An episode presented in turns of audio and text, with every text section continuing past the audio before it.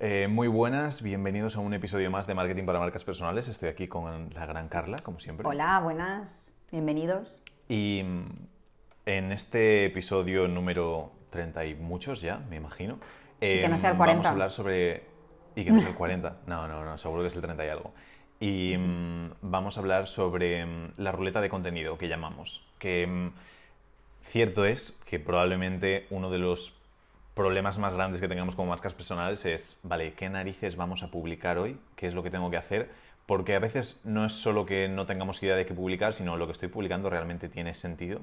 Entonces, una estrategia o una táctica que utilizamos es la ruleta de contenido, que el nombre se lo ha puesto Carla, y mm, funciona súper, súper bien para, mm, para ese problema. Me imagino que tú también lo habrás visto, que con nuestros clientes el contenido suele ser como eh, la cosa que más dicen como, vale, ¿y qué publico y qué hago y cómo lo gestiono? ¿no? Sí, además que es un tema, yo creo que a la gente a veces se la atraganta un pelín, que se vuelve un poco, sobre todo cuando no la persona no se dedica como tal a ser creadora de contenido, o sea, un influencer entiendo que le alucina crear contenido, un fotógrafo también tendrá mil ideas de crear contenido, yo que sé, hay profesiones que sí que invitan a crear contenido, en cambio hay otras como puede ser un entrenador personal, un psicólogo, un coach, un nutricionista, un muchas profesiones que no tienen por qué ir vinculadas a la creación de contenido y no sienten que su presencia en Instagram sea como obligatoria. Entonces, a la hora de hacerlo es como, vale, yo lo hago, yo intento conseguir clientes a través de Instagram, yo voy a publicar, pero ¿qué pongo? Y sobre todo, muchas veces pasa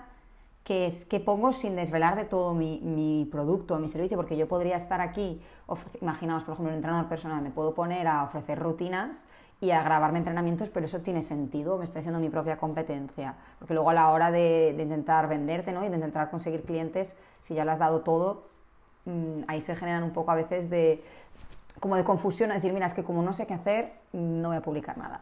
Entonces nosotros al final de, bueno, iba a decir al final de pensarlo mucho.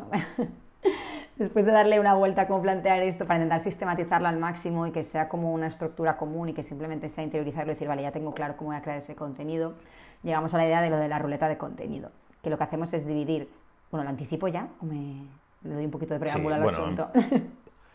Podemos explicar un poquito antes el hecho, antes de la ruleta, el que hay que Claro. hacer previo. Pero sí, respecto a lo que decías, yo separaría como los negocios en como venta visual y luego negocios normales, ¿vale? Los que son Vale. visuales, ya sea influencers, incluso el fotógrafo, como que no solo debería publicar sus fotos y ya está, o el Hmm. videógrafo sus vídeos y ya está. Pero sí que es cierto que el influencer prácticamente todo su, su Es que su trabajo es crear contenido. Como contenido visual.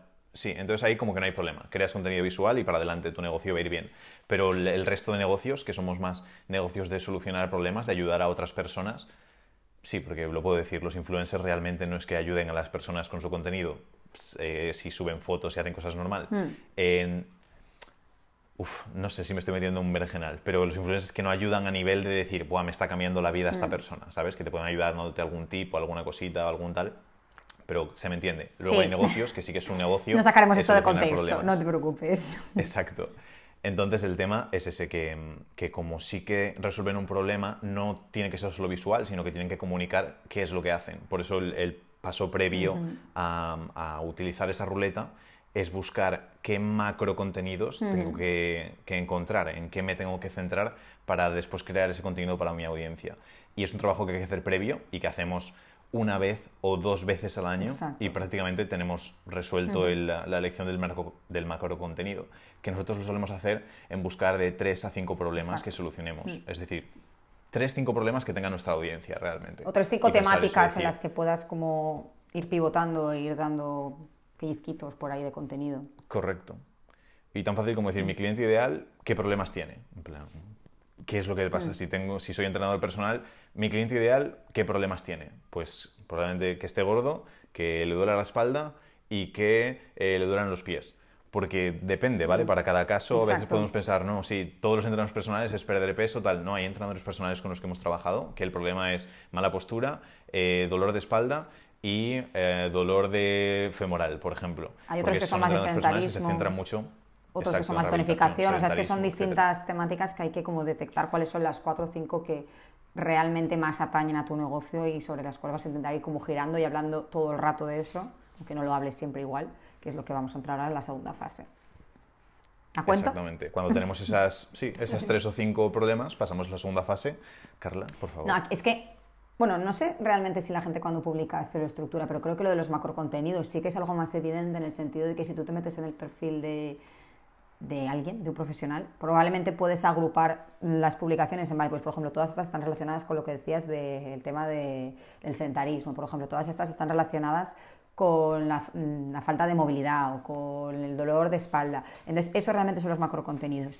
Pero la práctica, digamos, o vale, cómo llegamos a eso es bajar un nivel más e ir a los microcontenidos.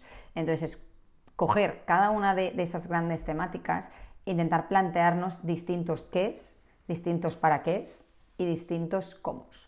Y ahí, si quieres, te dejo que, que entres tú un pelín más y que nos digas cómo hacerlo.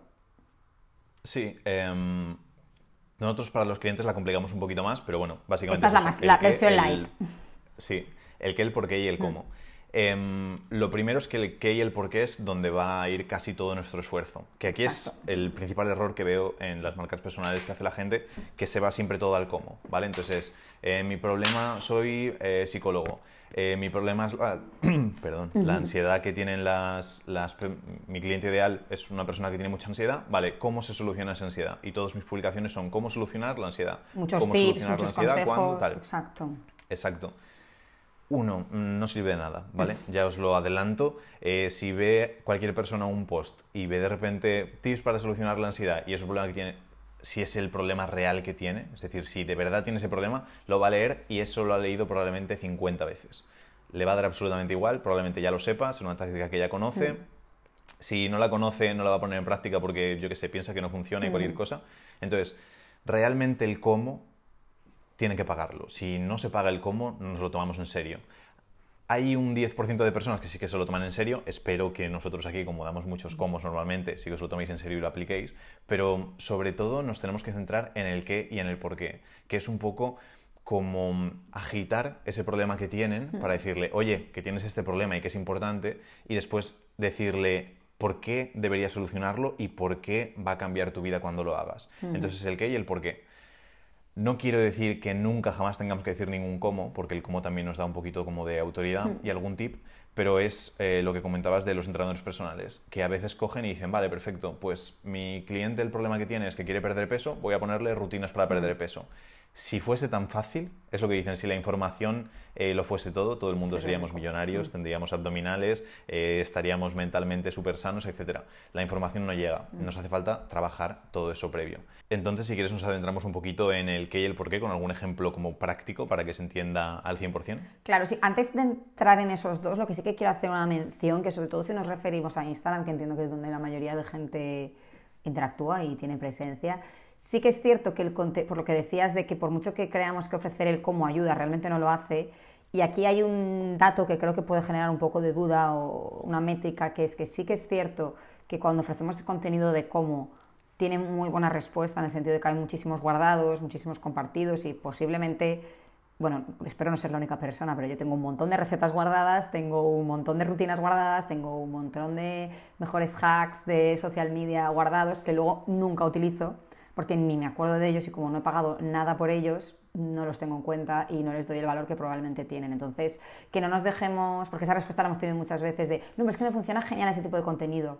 Sí, funciona genial porque la gente lo guarda, pero como luego la gente no lo aplica, tampoco recae sobre ti esas, esa, como esa imagen de, ostras, Carla me ha ayudado un montón, ostras, gracias a Javier he hecho esto y me va fantástico. No, no, Y porque tenemos que diferenciar en el hecho de decir, ¿somos negocios visuales o somos negocios como exacto. de no hablamos de los visuales, esos los hemos dejado hace un rato de lado. Si decimos, oye, pues sí, es que quiero ser un entrenador personal, pero no quiero entrenar a gente, mi prioridad no es entrenar a gente, sino que quiero hacer patrocinios, quiero ser influencer, Ah, bueno, quiero tal. por ahí Entonces, otro genial, lado. Haz mucho como, porque a la gente le encanta, porque vas Que a se vea esto, cómo las trabajas. personas van a consumirlo, exacto, van a consumirlo, les va a encantar y va a estar todo estupendo, vas a crecer como influencer y demás.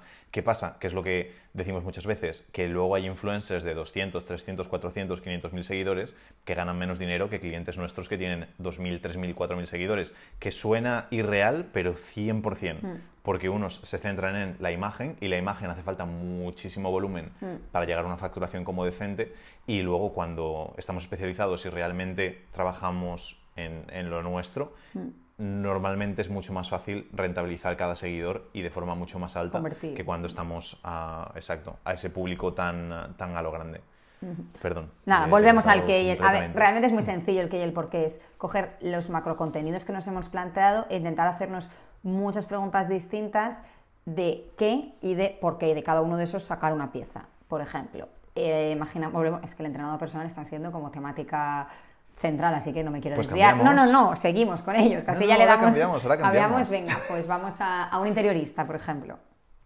¿Vale? Me ha venido vale. así. ¿Vale? Pero, por ejemplo, el- Bien, bien, bien. en el en el, en el cómo, ¿vale? Es evidente que igual como interiorista podríamos dar tips de cómo decorar tu cuarto, tips de cómo o consejos para darle un toque primaveral a tu salón, eh, cómo hacer que te sientas... un montón de cosas, ¿vale? Pero eso al final es el trabajo del interiorista, estaríamos como reventándolo un poco, dejándolo ahí a manos de, de quien lo quiera usar.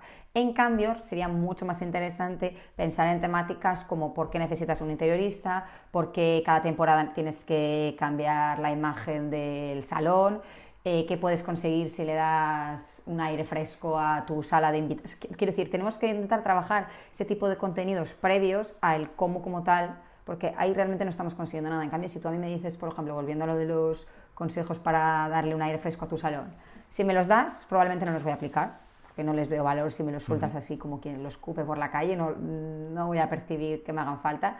En cambio, si me dices que puedo conseguir dándole ese aire fresco al salón, que voy a estar mucho más a gusto, que voy a trabajar mejor, que voy a tener una mejor relación con mi pareja, que mis invitados van a estar encantados, que mis amigos no se van a querer ir de casa, voy a decir, uy, uy, uy, yo necesito eso. Entonces va a ser cuando me voy a poner en contacto contigo y a ella sí que vamos a trabajar y me lo vas a ofrecer, y el servicio que me vas a dar va a ser mucho mejor y yo voy a quedar mucho más contenta que si eso mismo que me vendes me lo pones en formato gratuito y yo lo intento aplicar, hago una patata y digo, uy, pues oye, tampoco era para tanto el interiorismo. ¿Vale? O sea, es que al final ganamos Exacto. todos, no es por ser tampoco avariciosos ni quedarnos esa información, sino es que realmente no es la forma de darla, no, no llega bien, como que hay interconexión, hay, vamos, no hay conexión entre lo que escribes y lo que le llega a la gente. Nos hace falta saber primero eso, el, el qué beneficios tiene Exacto. el hecho de hacerlo para decir, oye, pues sí. A Motiva ver, mucho lo, más. Lo óptimo, lo óptimo sería eso, el qué beneficios tiene, eh, pues por ejemplo, saber que Carla trabaja desde casa y valora muchísimo que su espacio, parte de trabajo, sea súper adecuado. Entonces, ¿qué beneficios tiene em, decorar tu oficina enfocada a la productividad, por ejemplo? Y hacemos un post sobre eso y entonces Carla cuando lo lea dirá, oye, pues qué guay, porque Claro. yo trabajo en casa, porque yo tal, y me va a beneficiar eso. Entonces le preguntaré y le diré, oye, interiorista, eh, ¿cómo podemos Mm. hacerlo? Y entonces, pues la contratará, etcétera. No solo de forma positiva, muchas veces un tip súper bueno, Bueno, es eso. cambiarlo a lo negativo, ¿vale? Siempre pensamos, ¿qué beneficios tiene? Pues, ¿qué inconvenientes tiene no decorar Mm. tu casa enfocada a la productividad? ¿O qué errores suele cometer la gente Exacto. cuando decora su casa tal? Y cuando le cuentas los errores, puedes decirle, oye, pues eh, esto es lo que hace la gente y está fatal, esto es lo que tal, esto es Y de cual", cada error pero puedes no sacar dices, una "Lo bueno es que publicación, hagas tal". esto. Exacto. Sí, perfectamente. Es que se puede Es ampliar que de ahí todo empiezas, como bueno, a lo máximo. yo no sé la gente, pero es que cada vez que leo esto me meto, por ejemplo, en el ejemplo del interiorismo y ya empieza a ver una cantidad de publicaciones que estoy deseosa de ser interiorista y poder publicar todo, porque es como que te vienen, bueno, a mí por lo menos me vienen como muchas ideas de esos ostras, claro, si es que, por ejemplo, de, imagínate lo de los errores, un error típico que comete la gente al intentar darle un cambio de aire a la casa, pues de, de cada error, que probablemente como interioristas sabrás muchos, tienes una publicación, tienes un vídeo, tienes una historia, tienes un, lo que quieras, un artículo, un blog, cualquier cosa. Exactamente. Súper útil. Y ya lo tenemos todo, ¿no? episodio. Con esto. Sí, espero que lo hayan disfrutado, que, hayas, que haya aprendido mucho la persona que nos esté escuchando, que nos dé feedback por Instagram y que nos vemos en el siguiente. Hasta el próximo.